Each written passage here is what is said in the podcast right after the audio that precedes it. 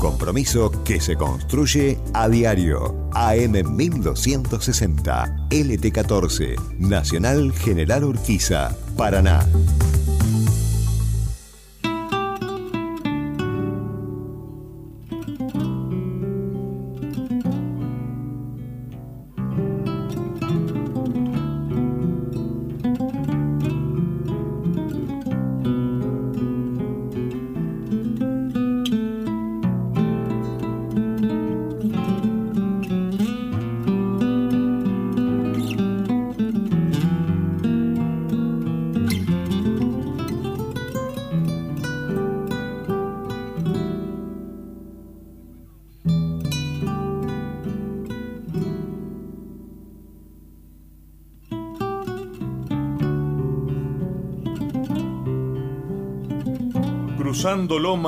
Ya llega con su carga musical. Viene a plantarse en el dial para cumplir con su entrega. Un tren de famosa brega de cultura regional. Es la revista radial con el pasaje al momento. Desde Paraná a los vientos se presenta el tren zonal.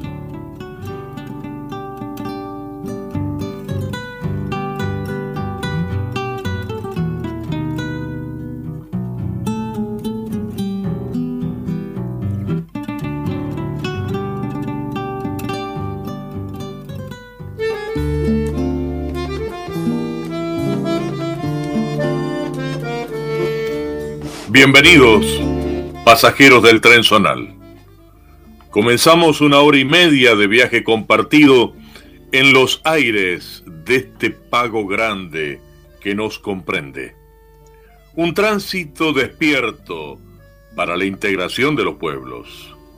Entrevistas, comentarios, música elegida, historias y testimonios, valores que suman para una conciencia regional, a entrerriana, litoraleña y rioplatense, a través de nuestra radio LT14 Nacional General Urquiza, Paraná, y a través de internet www.radionacional.com.ar. Cada domingo de 12 a 13.30, porque siempre es bueno acompañarse con la radio mientras disfrutamos un mediodía en familia y en nuestra tierra, con estas voces y estos sonidos que nos tocan la fibra verdadera.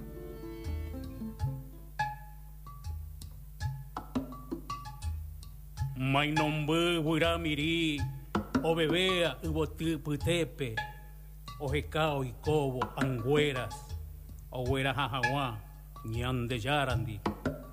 aguajero ñanderoga pe he ise ina ñandebe que entero ñande gente cuera hoy me porá amó árabe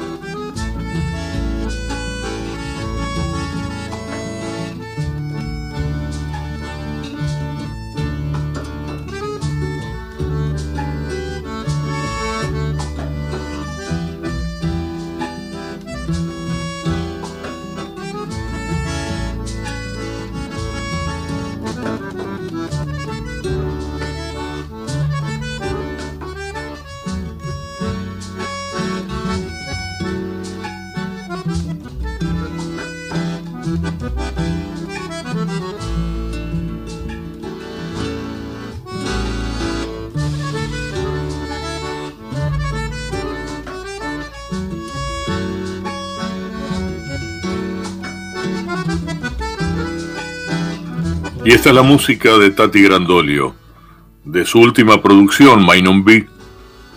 Lo que estamos escuchando, un aire de, de Gualambao, Mainon Picaflor. Y qué linda, qué linda música, qué lindo fondo, qué lindo marco musical para un poema de Juan L. Ortiz. Este poema, La Paz, eso que nos hace tanta falta en el mundo, esa paz entre los pueblos, dentro de los pueblos, en la sociedad, en la unión de la sociedad. Hoy que se sacan lonjas a ver quién es más patriota o más argentino o más republicano, echándole tierra al vecino. Hoy que necesitamos una paz de unión de todo el pueblo argentino para defender nuestra soberanía en todos los planos la paz, tan necesaria en Medio Oriente, tan necesaria en todo el mundo. Esto escribió Juan L. Ortiz. Y nos dejamos llevar por esta magnífica obra de Tati Grandolio, joven músico de Victoria.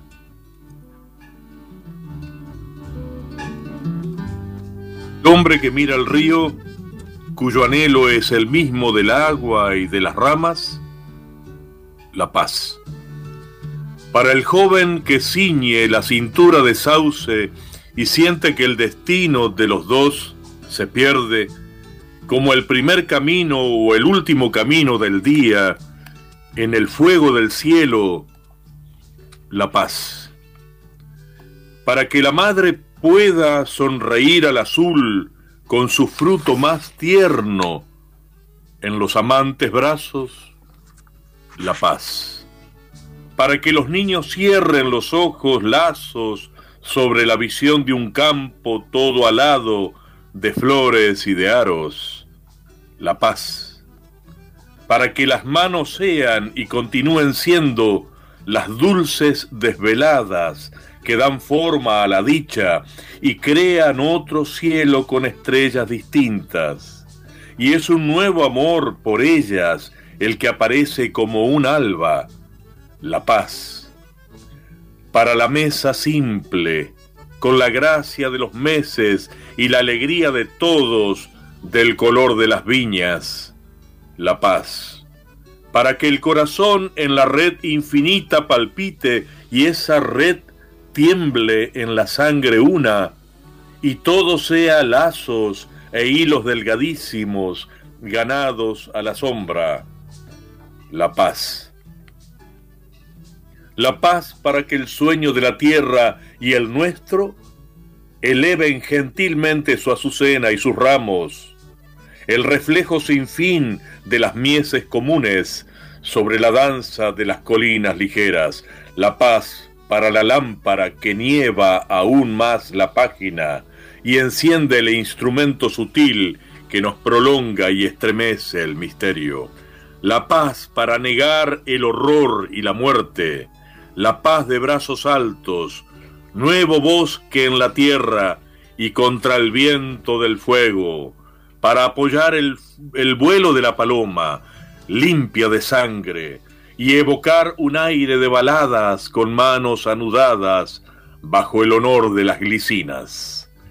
La paz para negar la llama atroz, la paz de brazos altos, y de ojos abiertos. Juan L. Ortiz, de su libro El Junco y la Corriente. Esto es el tren zonal por la integración de los pueblos.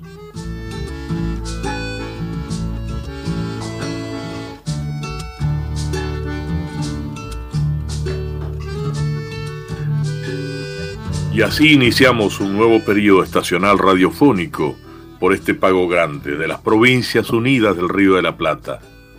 A través del ET14 Nacional General Urquiza, Paraná, Entre Ríos, Argentina.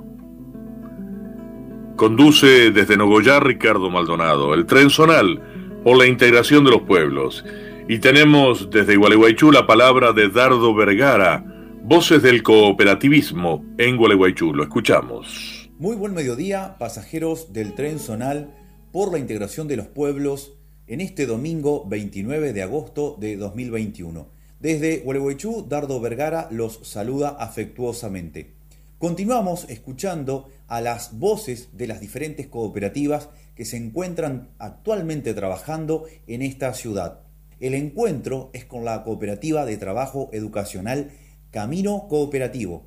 Escucharemos a Cintia Otero, presidenta de la cooperativa, profesora de historia y directora de la escuela nocturna ESJA número 82 Libertad para personas adultas. Hola, soy Cintia Otero, presidente de Caminos Cooperativos. Les cuento que Caminos Cooperativos es una cooperativa de trabajo educacional. Comenzamos aproximadamente en el 2013 en el mundo cooperativo. Nuestro primer objetivo como cooperativa fue que los jóvenes de la ciudad de Gualeguaychú que trabajaban en obras pudieran terminar su secundario. Para esto hicimos un relevamiento y descubrimos que la mayoría de los chicos que trabajaban en construcción por X motivo y situaciones personales no habían podido culminar sus estudios secundarios y obviamente que sabemos que es sumamente necesario para cualquier trabajo digno. Entonces decidimos gestionar con Departamental de Gualeguaychú, con el área adulto, un semipresencial que se estaba gestando, estaba funcionando en la ciudad de Gualeguaychú, que consistía en cursar tres días a la semana y ser tutelados por profesores. Logramos eh, cerrar el acuerdo con Departamental de Gualeguaychú y tuvimos dos promociones de eh, chicos cooperativistas. A partir de ahí comenzamos las gestiones para nuestra propia cooperativa, que nuestro objetivo es amplísimo, así que incursionamos en lo que es educación formal y educación informal. Con respecto a la educación informal, Hemos capacitado a muchas cooperativas, sobre todo en la ciudad de Gualeguaychú específicamente, cooperativas de trabajo, cooperativas de salud, cooperativas de viviendas, eh, textiles, por ejemplo, dentro de, las cooperativas de trabajo. Hemos participado en muchos encuentros, exposiciones a nivel internacional y a nivel nacional. Por ejemplo, viajamos al Congreso de Procoas a la ciudad de Mendoza para exponer nuestra experiencia en la cual eh, tuvimos muchos contactos y escuchamos muchas zonas de mucho, muchas experiencias de nuestro país y también de la zona de Brasil, del país vecino. A la vez también participamos y hemos expuesto en el vecino país Uruguay, con el cual tenemos contacto. Hemos participado también de encuentros a nivel litoral del, del país Trabajamos mucho con dinámicas y juegos para todos los adultos para que se entienda un poco más lo que es el sistema cooperativo. En cuanto a la educación formal, hemos participado y hemos presentado proyectos, sobre todo en escuelas técnicas, porque las escuelas técnicas, eh, justamente como lo dice la palabra, no, los últimos años se especializan y tienen su orientación y están trabajando en equipo y por ahí no lo saben, entonces presentar el cooperativismo como una alternativa laboral.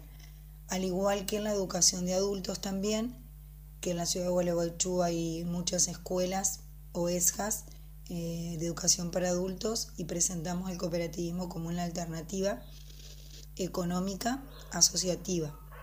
También hemos participado eh, dentro de la educación formal, nos ha convocado WADER, la Universidad de Entre Ríos, que ha dictado cursos, por ejemplo, de cuidadores domiciliarios y en el último tramo hemos capacitado en justamente mostrado el cooperativismo como una alternativa económica para la ciudad, sobre todo asociativa, ¿no?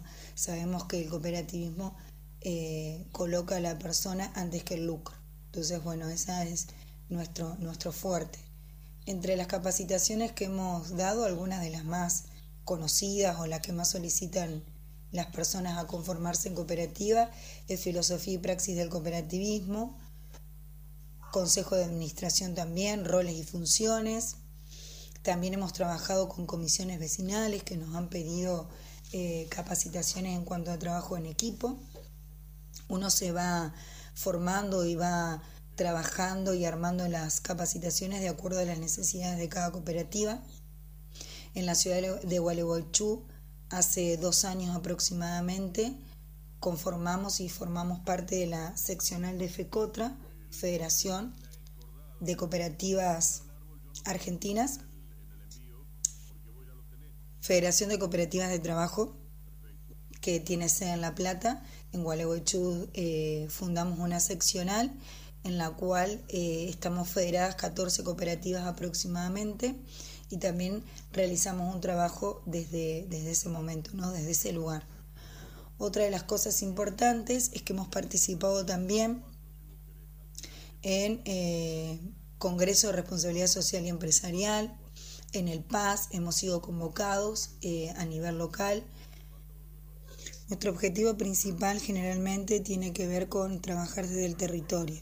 Tenemos muchos proyectos por cumplir, eh, pero también les queremos contar que esta pandemia también ha golpeado al sector cooperativo, específicamente a caminos cooperativos, ya que es una, una cooperativa, como les conté al inicio, educativa, en la cual se necesita de esa transposición didáctica, de ese encuentro con el otro, que era lo que más fortalecía y lo que más se llevaban las personas y nosotros en ese crecimiento personal. Eh, nos hemos transformado, nos hemos reconstruido, hemos eh, analizado otras alternativas de capacitación, sobre todo lo que es el área virtual, hemos preparado cursos y talleres eh, desde la virtualidad que algunos se han podido concretar, otros no, porque bueno, tiene que ver obviamente con, con la conectividad y el acceso de todos ¿no? los cooperativistas a, este, a este nuevo mundo eh, que lo ha generado la pandemia.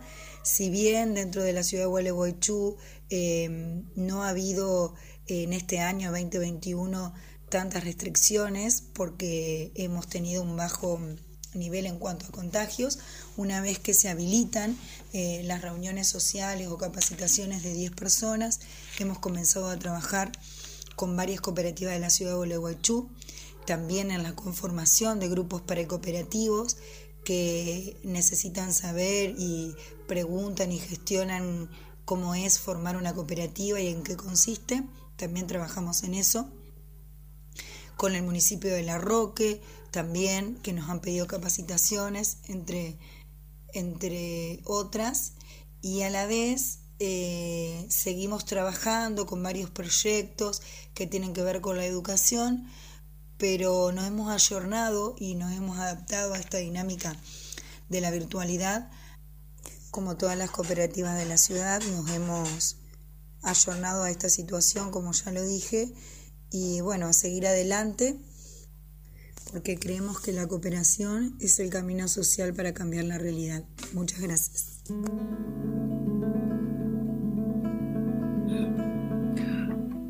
Excelente aporte, Dardo Vergara, y me quedo con esta frase de esta compañera, ¿no? La cooperación, la cooperación es el camino social para encontrar una mayor equidad en la sociedad, una mayor igualdad Hoy que tantos prometen lo que nunca van a cumplir y hoy que se disputan esos espacios de una manera feroz, artera y falaz, podemos emplear estos calificativos, eh, se necesita entender la historia y la política por las obras. ¿eh? Por sus actos los conoceréis, dijo el maestro. Tenemos que reconocer ¿Dónde está la verdad del pueblo? ¿Quién favorece a las mayorías? De acuerdo a los hechos, a las realidades. ¿Quién defiende la soberanía de nuestro país? El interés nacional y popular, la igualdad, la equidad. Y este necesario ponerle freno a esta política liberal de propiedad privada de todo, de la tierra, del agua y del aire. Eso debe ser cortado de cuajo porque el territorio debe ser para todos los argentinos. El aire y los recursos naturales, el agua dulce, para todos los argentinos. La defensa de los intereses profundos de nuestra historia, cifrarlos y jugarlos con equidad, con justicia y con libertad, con la auténtica libertad, no la libertad tutelada o sojuzgada por el imperio del norte. Ya hemos visto cómo nos va cuando manejan políticos totalmente traidores, cipayos en la política argentina. que obviamente dicen una cosa y hacen otra, son como los teros. Gritan en un lado y en el otro lado ponen los huevos. De esa gente tenemos que cuidarnos. Por eso la propaganda debe ser atendida con mucho cuidado, porque lo más importante son los hechos, los hechos y no las palabras.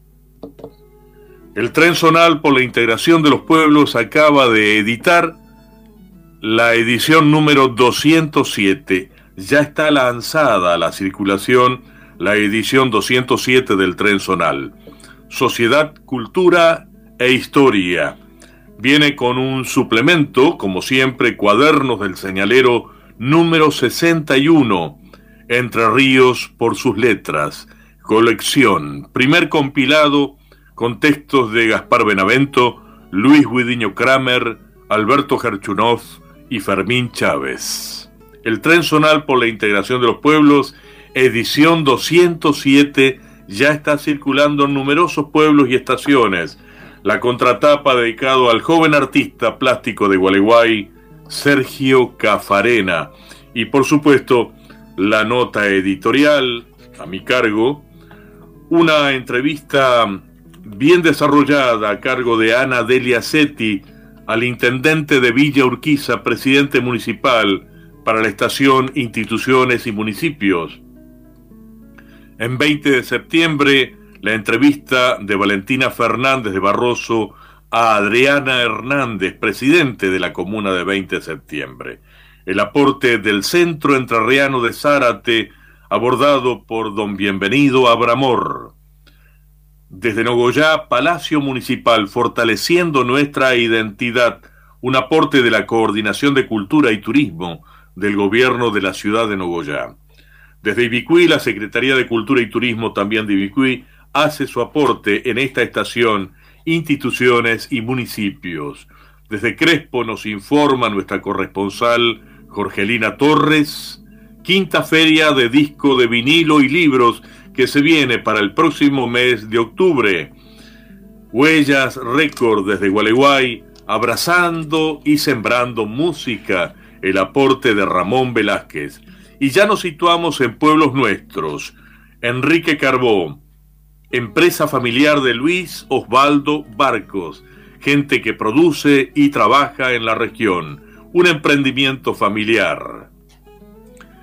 Desde General Galarza, donde está puesta la escultura de homenaje al soldado de Malvinas, obra realizada por Valentina Fernández de Barroso, valoraciones de la escultura sobre esta obra.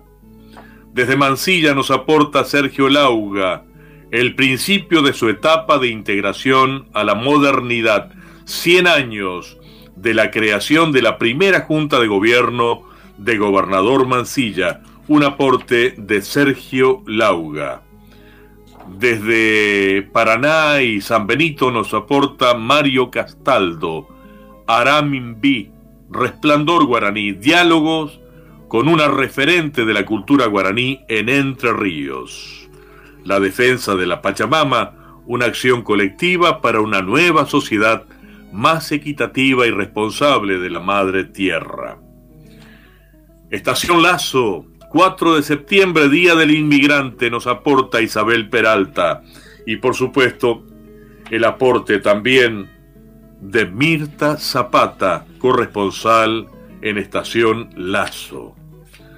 Educación física en el medio rural en tiempo de tiza, venimos desarrollando un trabajo realmente de difusión de un aporte indispensable, la educación física en el área rural, para tiempo de tiza.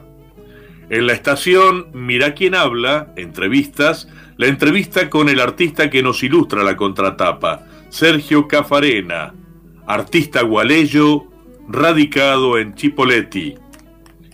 Gualeguaychú, de la boca del pueblo, textos de la oralidad, por Rosa María Majul. Desde la Roque, Biblioteca Popular Juan Bautista Alberdi, nos aporta Mario Escobar, la emblemática institución que creó y lanzó su página web. Entrevista a Marina Seising, cineasta y escritora, Ana Trentín desde la localidad de Ibicuí. Desde Villurquiza, entrevista a Raíces de Villurquiza, mensaje sonoro del pago, gente auténtica que hace nuestra música regional.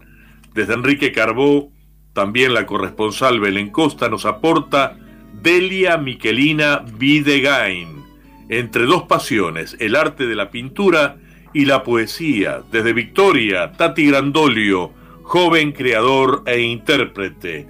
Desde Médanos, entrevista a los alumnos y docentes de la escuela número 15, Justo José de Urquiza de Médanos, el aporte de Fátima Nores.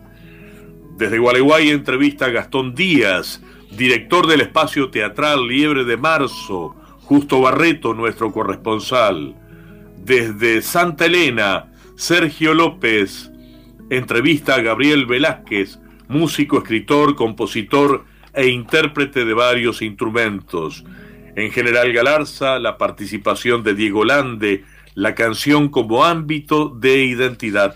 Estos y otros temas que integran la edición 207 del Tren Zonal, una edición abigarrada de contenidos, bien nutrida de aportes, con mucha participación, una revista que es el reflejo de esta Entre Ríos que no se muestra, de esta región rioplatense que necesitamos exhibir, que crezca desde el pie, como decía Citarrosa, que crezca desde el pie la comunicación social, y no en la mera repetición de los modelos falaces que vienen de Buenos Aires. Estamos en el tren zonal.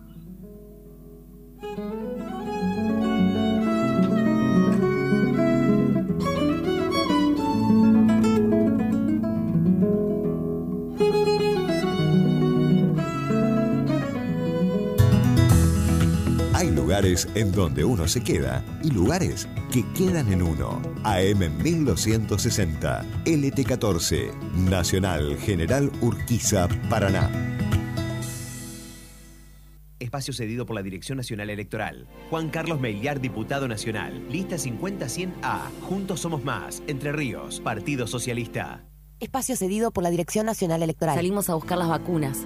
Salimos de vacunarnos y de a poco las cosas nos van a empezar a salir. Los amigos van a salir, las familias van a salir, vamos a salir al recreo, las pymes van a salir, los trabajos van a salir, vamos camino a encontrarnos con la vida que queremos. Enrique Cresto, precandidato a diputado nacional por Entre Ríos, lista 501, Frente de Todos. El tren zonal por la integración de los pueblos. Conduce Ricardo Maldonado.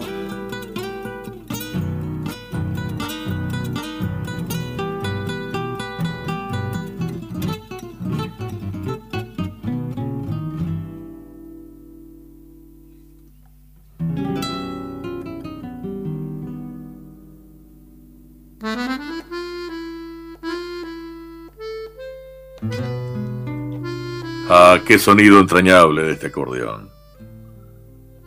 Natalio Sturla, de Gilbert, nos ha regalado esta música tan bella, ¿no? Esta música tan bella para poder comentar lo que estamos comentando, el tren zonal por la integración de los pueblos, nutrida edición que pertenece a agosto-septiembre.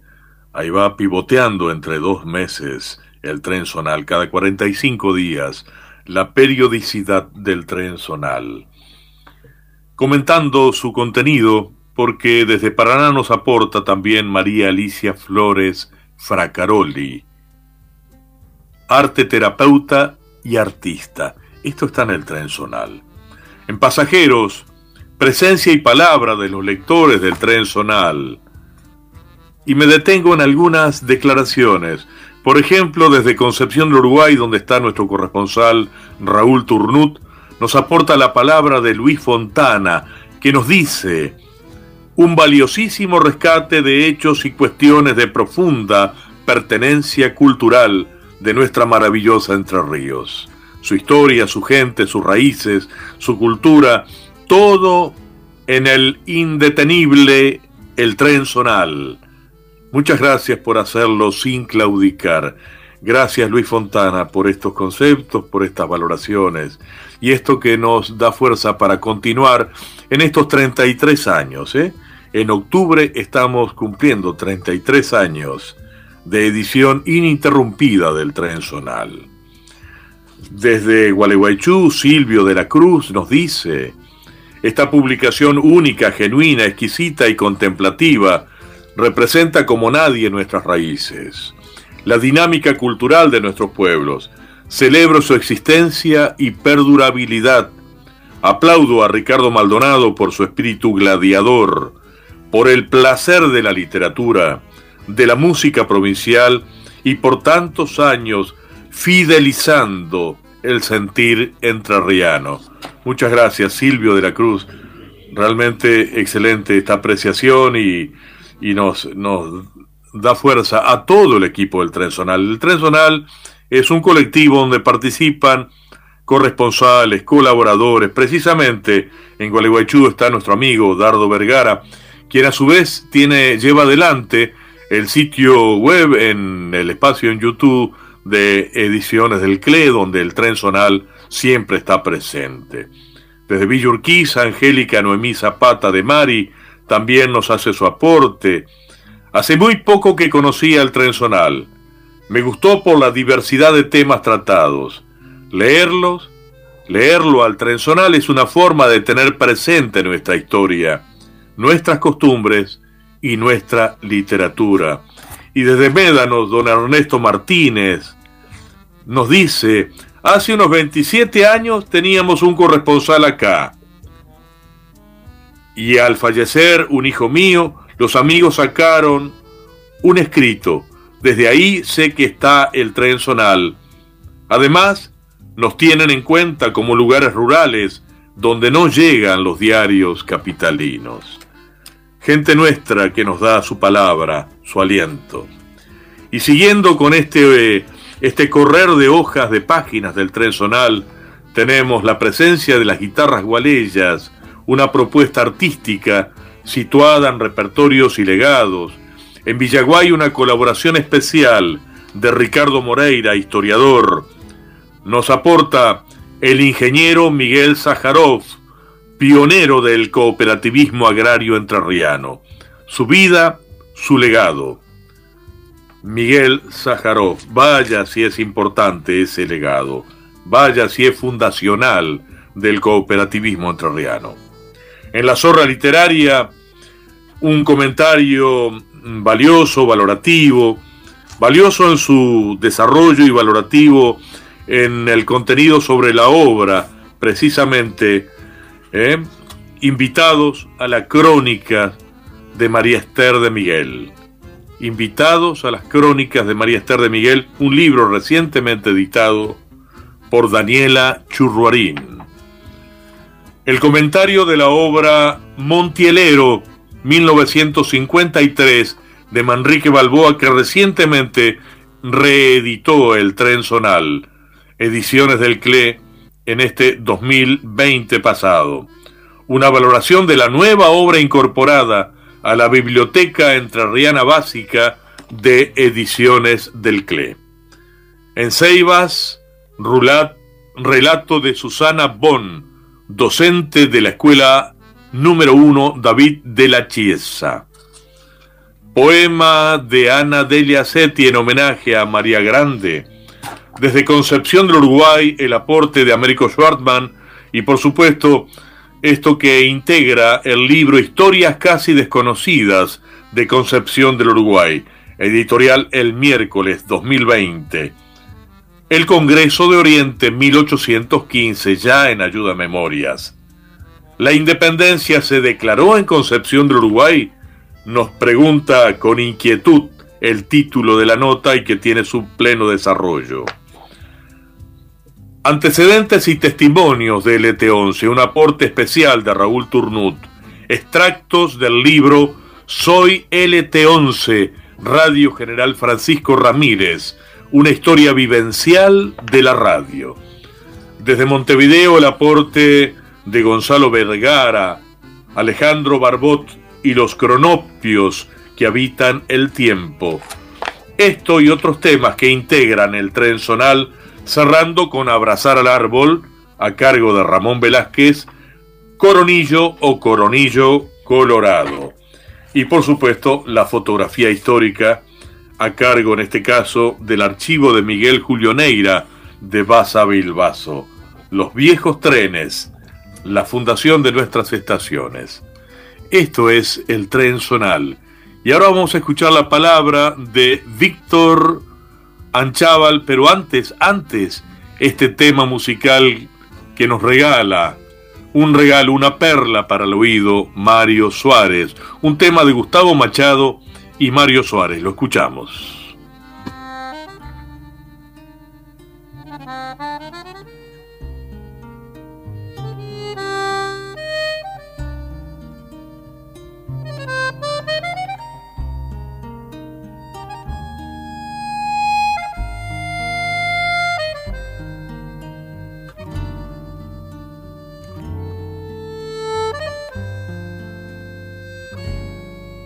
Musa mía, mi arrebol, mi tarde herida, donde he puesto la poesía que a tus ojos le escribí. Mariposa de la esquina de la vida, luna plena luz del día, con dos alas de jazmín verso rubio se hizo enero el mes de julio, agua clara de un río turbio de la vida, ella jardín. Pero todo no pasó de ser preludio, lo que fue dulce diluvio de agria sed se fue a morir de invierno del balcón de los olvidos. Tan azul te he conocido y hoy te has vuelto triste y gris. Musa mía, si por vos yo fui poeta, ya no me queda más letra ni poema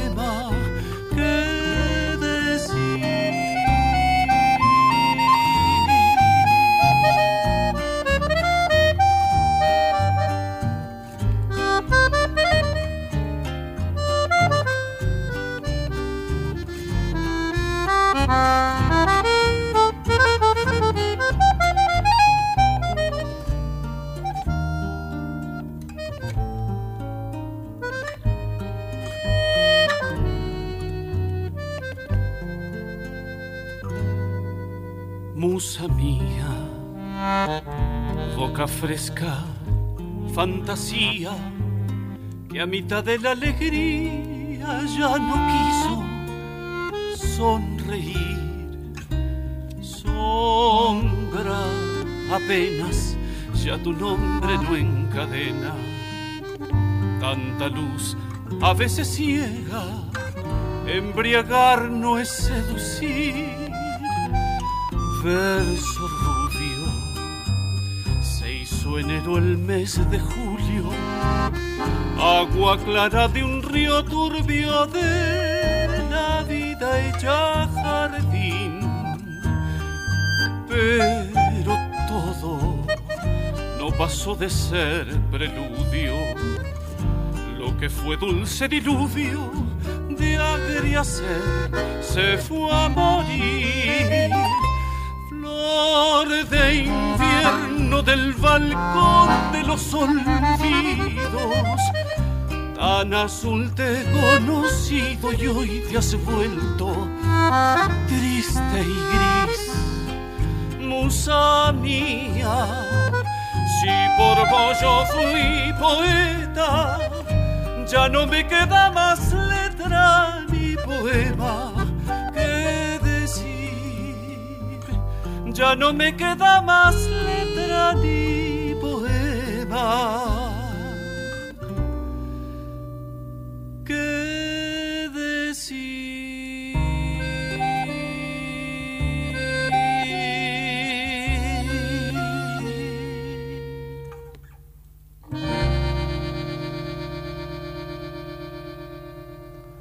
En el tren zonal escuchábamos Musa Mía de Gustavo Machado y Mario Suárez en la interpretación de Mario Suárez. Y ese acordeón magnífico de Germán Fratarcangeli y la guitarra de Néstor Basurto. Excelente aporte, excelente tema, impecable la versión vocal de nuestro cantor entrerriano Mario Suárez. Vamos a escuchar la palabra ahora de Víctor Anchaval desde Colastiné. Lo escuchamos. Para el tren zonal, por la integración de los pueblos de Ricardo Maldonado, por AM 1260 Nacional Entre Ríos. A mediados de la década del 40 del siglo XX, 1945, cientos de familias abandonaban la región de Campo del Cielo, aquel país de la selva de la bien amada provincia de Santiago del Estero, como lo llamara don Ricardo Rojas, aquella región de incalculable valor económico, fue entregada sin reservas, formando aquellos enormes latifundios que lo destruyeron sin compasión. Esas familias expulsadas, desocupadas ahora, habían llegado a la región a comienzos del siglo XX y allí habían trabajado por más de cuatro décadas en los obrajes como los de la familia Torkins, propietarios de la compañía Quebrachales Fusionados, Sociedad Anónima, dueño de 600.000 hectáreas. A comienzos del siglo los pueblos que iban naciendo, fundados por el ferrocarril, se trataban de estaciones determinadas por la necesidad de proveer de combustibles o agua a las locomotoras o satisfacer algún interés inmediato de explotación de la línea, sin correlación funcional alguna con el plan de la provincia, a donde el peón iba a tirar el producto de semanas o quincenas de trabajo en el juego, el alcohol o las orgías. Un proceso especial condicionado por el aumento de los gastos de transportes a medida que el obraje iba alejándose de la vía férrea, el sucesivo incremento de la especulación favorecido por los eventuales desajustes entre la producción y disponibilidad de vagones, el acaparamiento y el pretexto de las fluctuaciones de la demanda nacional o internacional, que era un trasfondo lejano, arbitrario y mágico para la mentalidad del peón, del contratista y del pequeño productor independiente. Fue reduciendo paulatinamente los precios hasta que el esplendor original devino una sórdida penuria.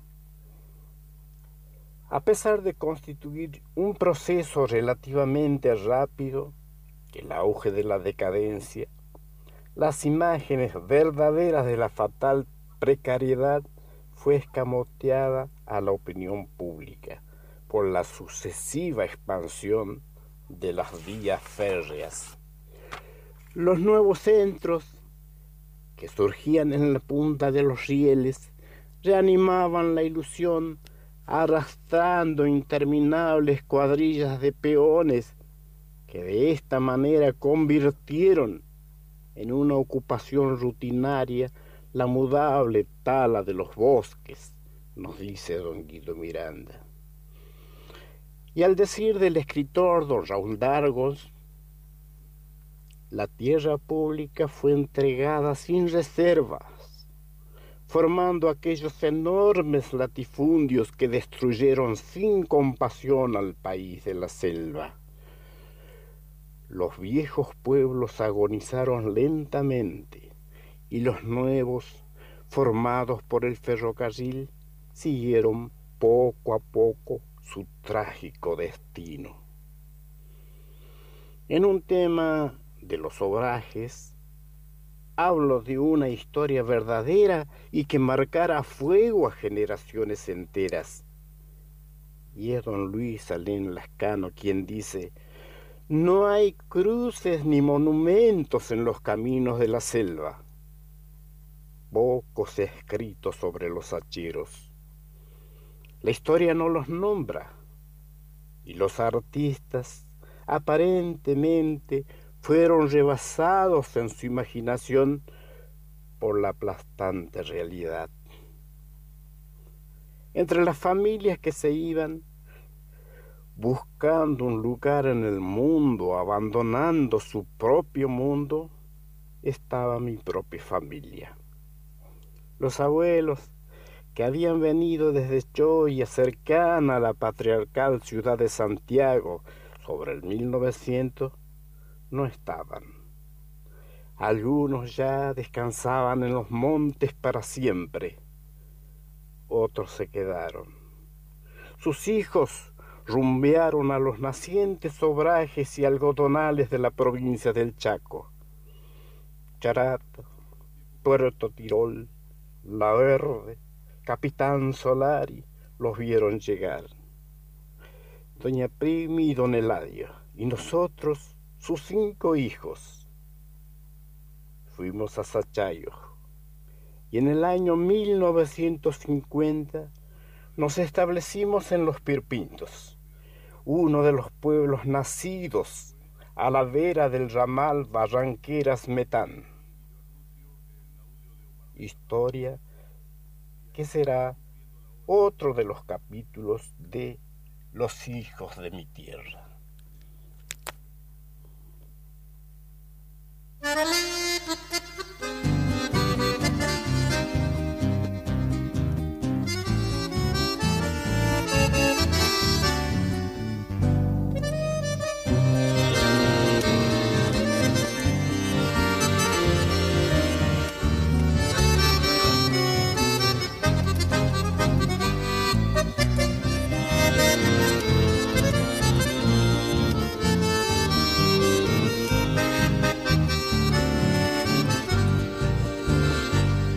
Remanga nuestra estirpe musiquera, guitarrera correntina y de payet.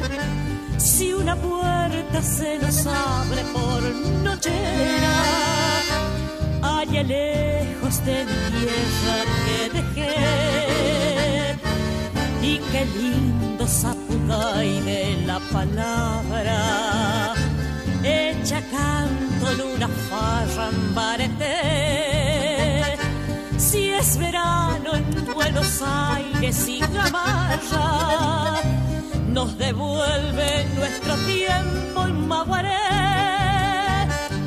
Correntinos como Tito y su bohemia, vino largo y un decir en es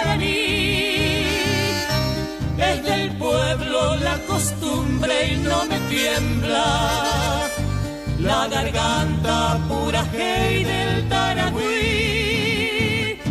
Sueño viejo, tacuarani, la distancia, canto estero y un volar de suirirí. Concepción está muy lejos y no alcanza añorar sangrando un tiempo mi taí.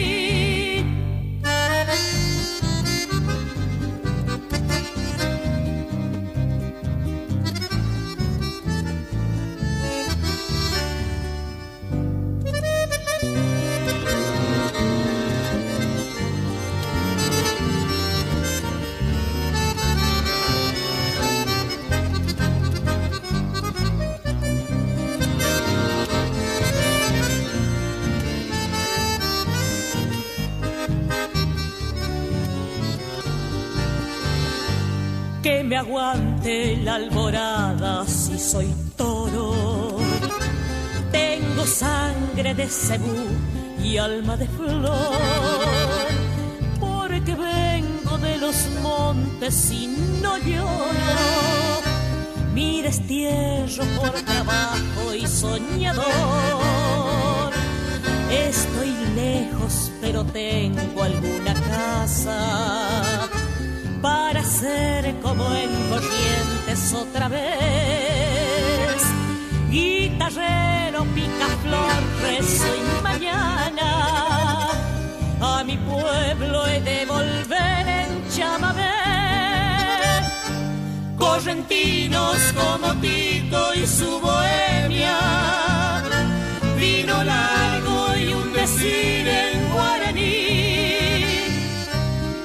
del pueblo la costumbre y no me tiembla la garganta pura hey del Taragüí. Sueño viejo, y la distancia. Canto estero y un volar de suirirí.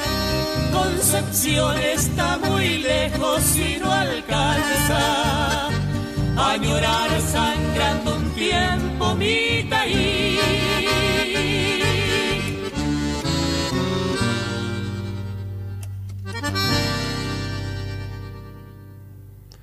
En el tren zonal compartíamos Volver en chamamé de Carlos Gunter y Tito Gómez en la voz de Zunia De la gran obra de Ricardo Tito Gómez, el que musicalizó poemas de Julián Cini, el que tuvo sus propios temas en letra y música, y que ha musicalizado a distintos poetas de Corrientes y del Chaco. Tito Gómez, que supo frecuentar el ámbito de Oro Verde, nos encontramos muchas veces en Paraná. Ricardo Tito Gómez físicamente nos ha dejado, pero su obra está más vigente que nunca. Con esta calidad y por supuesto el canto inconfundible de Zuni Aguirre.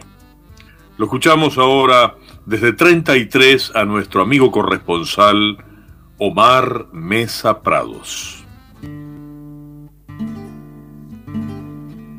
Bajo el ala del sombrero, sus ojos pierden el rumbo, porque la idea es un ave de vuelo alto y sin pausa. Las manos del payador desalambran las distancias.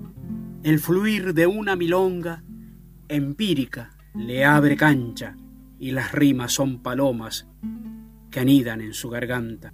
Lo veo en ese caudal desafiante, filosófico y lírico, portador de un gran legado de sus abuelos bien criollos, y hasta va en su proceder la honra de sus ancestros, cabal, respetuoso, honrado, buen amigo y servicial, como la mano del gaucho. Payador, símbolo vivo, va en el eco de tu voz el rumbo de los vencidos que ya nunca derrotados se levantan en los siglos, derrotando los olvidos, y entre seis cuerdas vibrantes la noche puso la luna en boca de tu guitarra, porque ella alumbra tu rumbo de despertares camperos.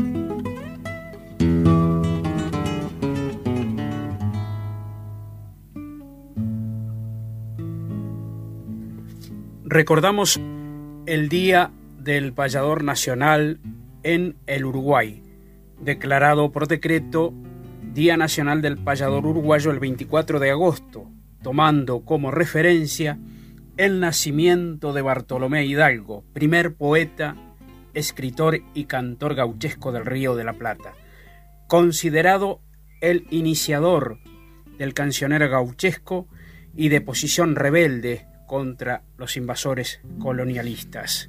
Bartolomé Hidalgo nació en Montevideo el 24 de agosto de 1788 y falleció en Morón, Argentina, el 28 de noviembre de 1822. Alineado en su juventud al ejército artiguista, fue reconocido por sus cielitos y diálogos patrióticos, además de su marcha nacional oriental y numerosas obras.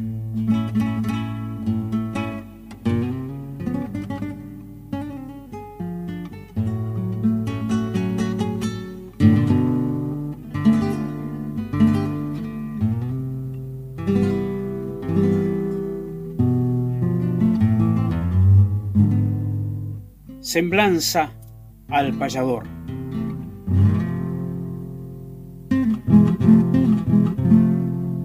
A la América llegaba entonces, junto con el nacimiento de la patria criolla, la guitarra, los nuevos esbozos poetas y rítmicos que conformarían la cultura mestiza, que hoy es genuina no sólo por haberse mimetizado con el paisaje y el hombre, sino por haber echado raíces en este suelo. En el río de la Plata surge la primer figura reconocida como trovador y poeta de la patria, Bartolomé Hidalgo, con sus diálogos y cielitos patrióticos. Juglar rebelde que abrió camino a la después llamada canción de protesta. Ahí nace también ese personaje errante de las praderas y de las pampas, el payador, descendiente directo del gaucho que encontró la guitarra peregrina en el camino, preñada de nostalgias y armonías, ansiosa de pájaros y trinos. En ella, el payador abrevó sabiduría, templanza del espíritu y la honra. Fue cronista de distancias, pregonador de historias y leyendas. Después se trabó en duelo respetuoso con sus pares, cultivó su arte y llegó a los salones con su poncho de caminos. Hizo noche en las páginas sangrantes de la historia con una cifra desgarrada en sol mayor. Con un tono menor cantó la pena de sus hermanos y fue el bardo que trasciende los ciclos y los tiempos. Payador, símbolo vivo instalado en la cumbre de los tiempos, buscador de rimas y de versos. En la luz azul, hundosa que flamea, te buscas y te alumbras con el sol radiante de mi bandera.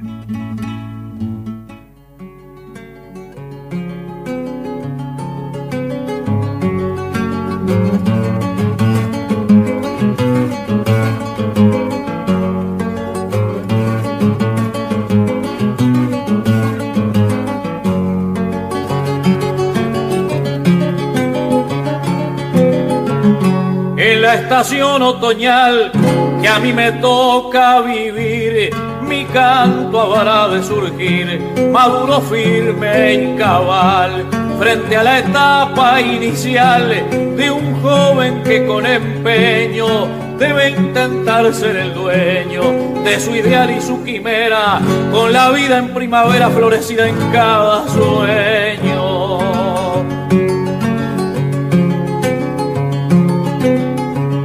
Si son simplemente flores del vergel de la paciencia, si las riegan la experiencia, irán tomando colores, mil pétalos de valores para una mariposa. Si en el alma hay una rosa, poco importa la estación, si crece del corazón se puede tornar hermosa.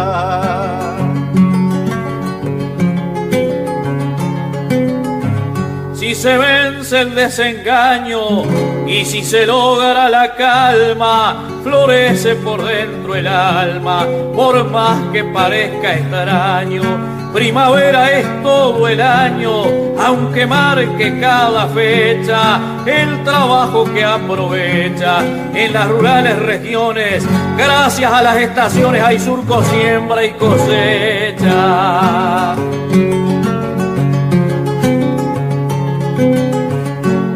Según las estaciones se reparte la tarea. En invierno se carnea y se encienden los fogones, se enfrenan los redomones al llegar la primavera. A donde da la lechera lo que el tambero merece cuando en la pastura crece el verdor de la pradera.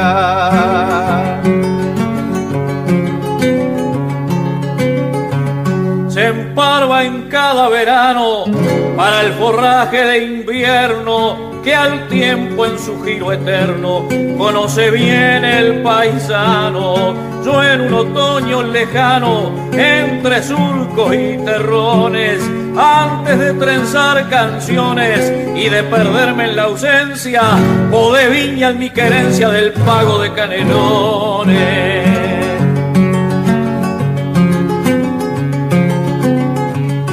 El tiempo no pase en vano, que crezca un nuevo retoño, en primavera, en otoño, en invierno o en verano, como el ejemplo más sano que hoy están nuestras razones, como está en aquellos peones que en un esfuerzo tamaño han de luchar todo el año sin contar las estaciones.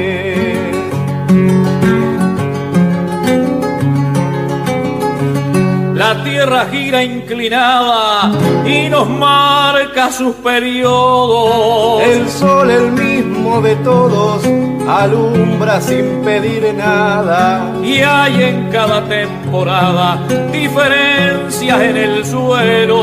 Como las hay en el cielo para el que sabe mirar.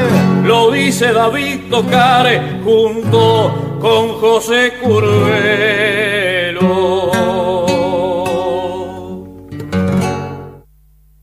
Espacio cedido por la Dirección Nacional Electoral. Para renovar a la izquierda, Federico De Marchi, diputado nacional por Entre Ríos. Lista 194. Movimiento al Socialismo. Espacio cedido por la Dirección Nacional Electoral. Enrique Cresto, Carolina Gaillar, precandidatos a diputados nacionales por Entre Ríos. Lista 501. Frente de todos. La verdadera comunicación comienza en escucharnos. AM 1260 LT14, Nacional General Urquiza, Paraná.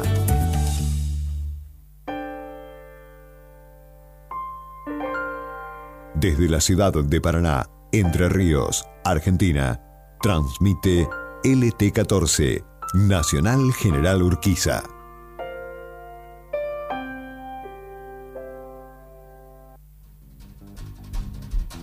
Sociedad, Cultura e Historia de la Región. El Tren Zonal. Conduce Ricardo Maldonado.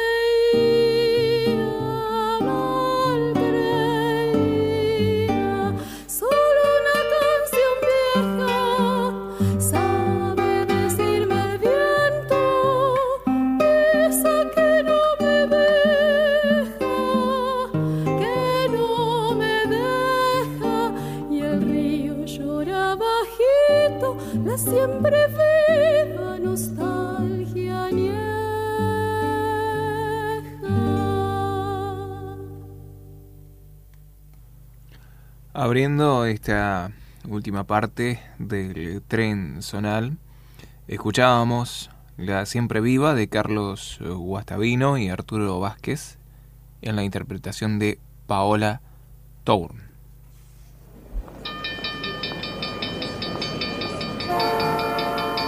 Atención pasajeros, próxima estación en la vía libre del tren zonal.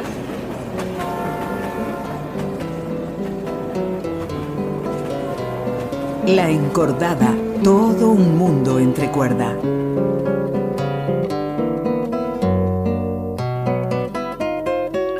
Y desde Montevideo la palabra de Gonzalo Victoria, el aporte de Gonzalo Victoria para enriquecer nuestros oídos, nuestra comprensión del universo de la guitarra.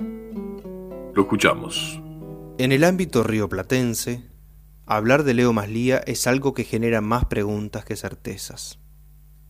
Mal identificado como humorista, poco identificado como uno de los creadores más prolíficos de nuestra región, con más de 40 libros y discos editados. Vamos a visitar una obra para guitarra de este fascinante compositor, escritor, docente, intérprete nacido en Montevideo en el año 1954, para ingresar una vez más a la estación La Encordada para el tren zonal por la integración de los pueblos. La discografía de Maslía comienza por Canciones Varias, editado por el sello Ashui en 1980. Conocí a Leo en las clases de composición y arreglos en música popular, en la Escuela Universitaria de Música de la Universidad de la República, donde allí se realizaba un repertorio del propio autor que él arreglaba para las más diversas formaciones instrumentales. Recuerdo aquella rigurosa ceremonia de los ensayos, donde la música empezaba a gravitar en el salón y nos íbamos por la calle Guayabo recreando aquella sonoridad que al oír unos pocos compases se identifican claramente como parte del universo Maslía.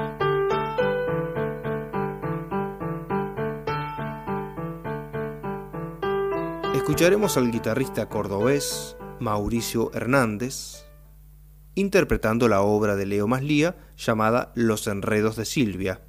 Vale decir que esta pieza integra su disco hispano con música de Walter Heinze, Dionisio Aguado, Francisco Cuenca, Sergio Prudencio, Juan Carlos Tolosa y Leo Brauer.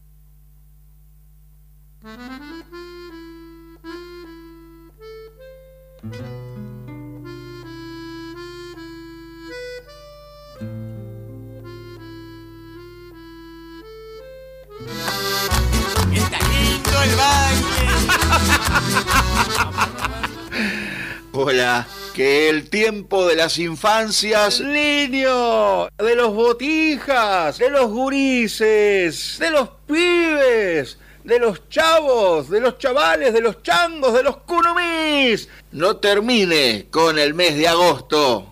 En este programa, para toda la familia, el tren zonal, ¡atención!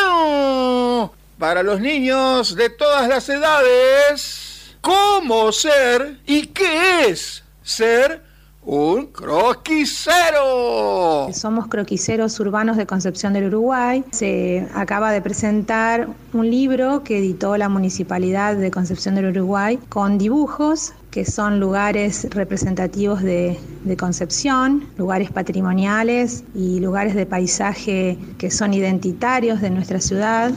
Estamos muy contentos por ese, este logro y eh, quiero recordarles que las ventas están eh, a cargo de la Casa del Menor a beneficio total de ellos.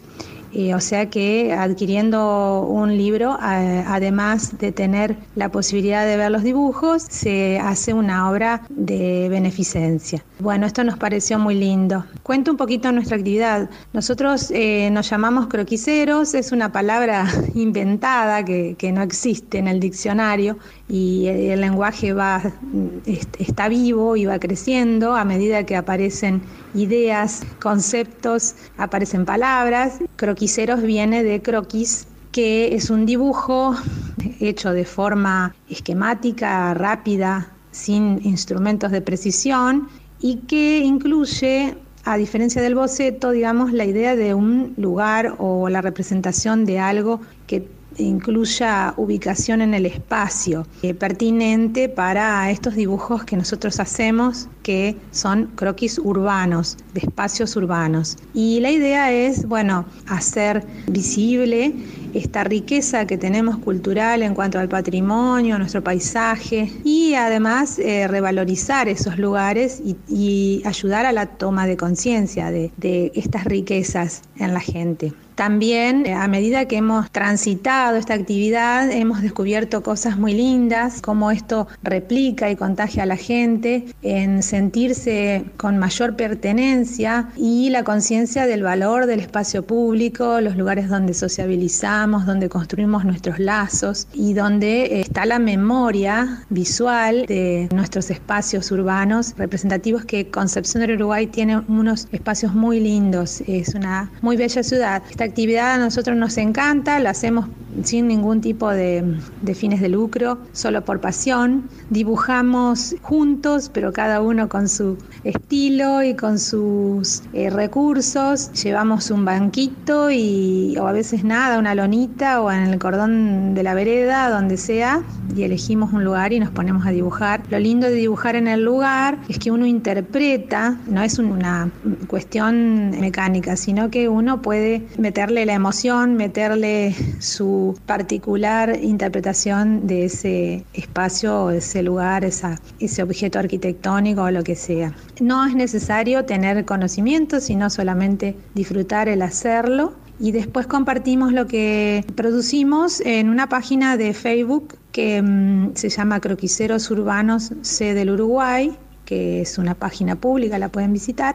Coincide que, bueno, que eh, nos hemos organizado porque nos gusta hacer esto y porque además descubrimos que hay valores en nuestro grupo y, en nuestro hacer se han ido afianzando que contribuyen a esto de la toma de conciencia de la gente de estas riquezas que tenemos que a veces por ser tan cotidianas eh, no las vemos. Y para eso, queridos amigos, queridas amigas, escuchamos a la croquisera Karina Amarillo. La historia de nuestro grupo, eh, nos juntamos por primera vez en agosto de 2014, o sea que ahora se cumplen siete años. Teníamos las mismas inquietudes, un grupo de personas, integrantes fundadores seríamos Manuel Putruele, Daniel Barrio, Laura Arispe y yo como la arquitecta Sandra Mazasa en, en, Paraná, que tenía un grupo de dibujantes urbanos también en Paraná y había dibujantes urbanos en Buenos Aires. Nos eh, juntamos para también reproducir esta actividad acá en Concepción del Uruguay. Después también hay otro grupo en Rosario y hemos hecho encuentros con ellos, con todos estos grupos de todos lados. Hay también un grupo en Bariloche, hay un grupo en,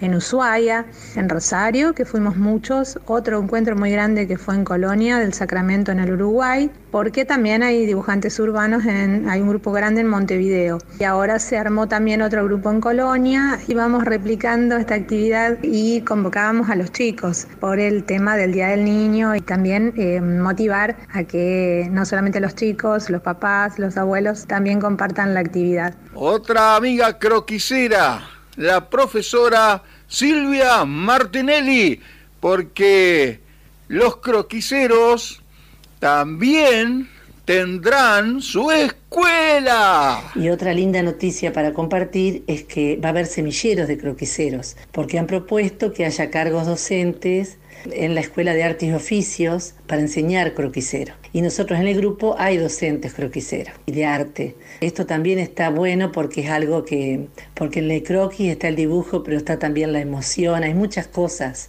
El dibujo es lo primero que hacemos, nos bien somos niños y nosotros somos unos grandotes niños dibujando y que se sumen muchos más abuelos, padres con ese niño interior a dibujar. Amigos, amigas, niños de todas las edades, saludos desde Concepción del Uruguay, saludos de Raúl Turno desde Concepción del Uruguay, en el tren zonal, a disfrutar todos sus días. Que el tiempo de las infancias no termine con el mes de agosto.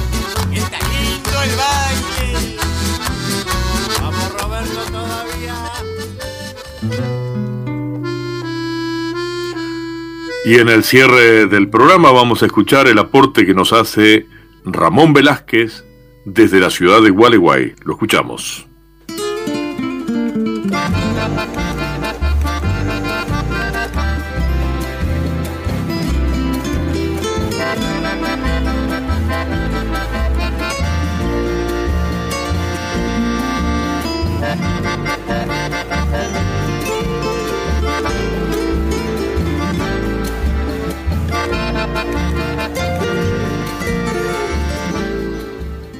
Hola Ricardo, buenos días a vos y a toda la audiencia del Tren Zonal. Este programa emitido por LT14 Radio General Urquiza de la ciudad de Paraná, por la integración de los pueblos. Soy Ramón Velázquez y desde este micro que has llamado Abrazar al Árbol, estamos en comunicación desde Gualeguay y con la compaginación edición de mi amigo Hugo Mena, llegamos a todos ustedes contentos de estar una vez más compartiendo con los pasajeros del tren una nueva estación Abrazar al Árbol. Domingo 29 de agosto, Día Nacional del Árbol, ya que en la Argentina esta fecha fue establecida en 1900 por iniciativa del doctor Estanislao Ceballos, desde el Consejo Nacional de Educación.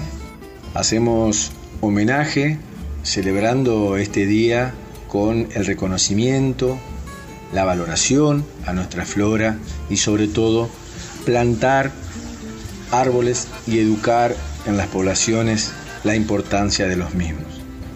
Hoy en Abrazar al Árbol continuamos con las propiedades de la planta diente de león y una de sus características es que ayuda a controlar la diabetes. Se ha comprobado que el zumo concentrado de diente de león puede estimular la producción de insulina en personas diabéticas, manteniendo así unos niveles bajos de azúcar en sangre. Además, gracias a las propiedades diuréticas del diente de león, este aumenta la necesidad de orinar en pacientes diabéticos, lo que ayuda a eliminar el exceso de azúcar del organismo. El pasado 22 de agosto se celebró el Día del Folclore y para ello tenemos la palabra de una folclorista, docente de música, Adriana Córdoba. Hola, ¿cómo les va? Un gusto saludarlos y poder estar con ustedes en este medio. Quien les habla soy Adriana Córdoba de la ciudad de Gualeguay. El día de hoy vamos a conocer un poquito más sobre el 22 de agosto. Se celebra en el mundo el Día Internacional del Folclore. En la Argentina, además, se conmemora el Día del Folclore Argentino. El 22 de agosto de 1960, casi un siglo después de que se creara el término, se realizó en Buenos Aires el primer Congreso Internacional de Folclore, presidido por el prestigioso folclorólogo salteño Augusto Raúl Cortázar. El Congreso reunió a representantes de 30 países, quienes instauraron el 22 de agosto como el Día del Folclore. La celebración coincide con el nacimiento de Juan Bautista Ambrosetti, el etnólogo, arqueólogo e historiador proclamado el padre de la ciencia folclórica argentina, por ser un pionero en realizar trabajos de exploración arqueológica y en dedicarse a estudios sistemáticos del folclore nacional. Este artista, Juan Bautista Ambrosetti, que además es de la ciudad de Gualeguay, se dedicó a la ciencia folclórica y a instaurar toda la exploración y toda esa dedicación en el estudio por el folclore nacional. El folclore trata de tradiciones, de hechos sociales, estéticos, compartidos por la población y que suelen transmitirse de generación en generación. Nos habla de un saber popular e incluye los bailes, la música, las leyendas, los cuentos, las artesanías y las supersticiones de cultura local. Las coplas, entre otras manifestaciones multidimensionales.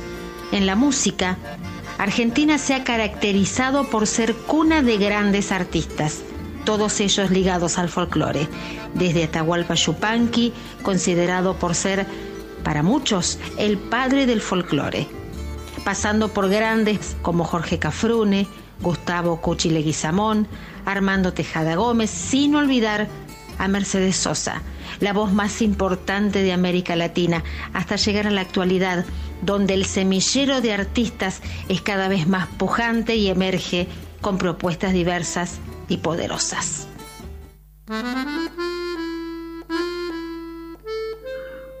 Bueno, nuestro tiempo está cumplido. Un periplo que venimos desarrollando con tantos contenidos, con tantos aportes. Gracias a todos los compañeros del ET14 que hacen posible. Gracias Matías, gracias al amigo Miguel Ángel Lorenzón, a todo el equipo del ET14. Será hasta el próximo domingo, Dios mediante.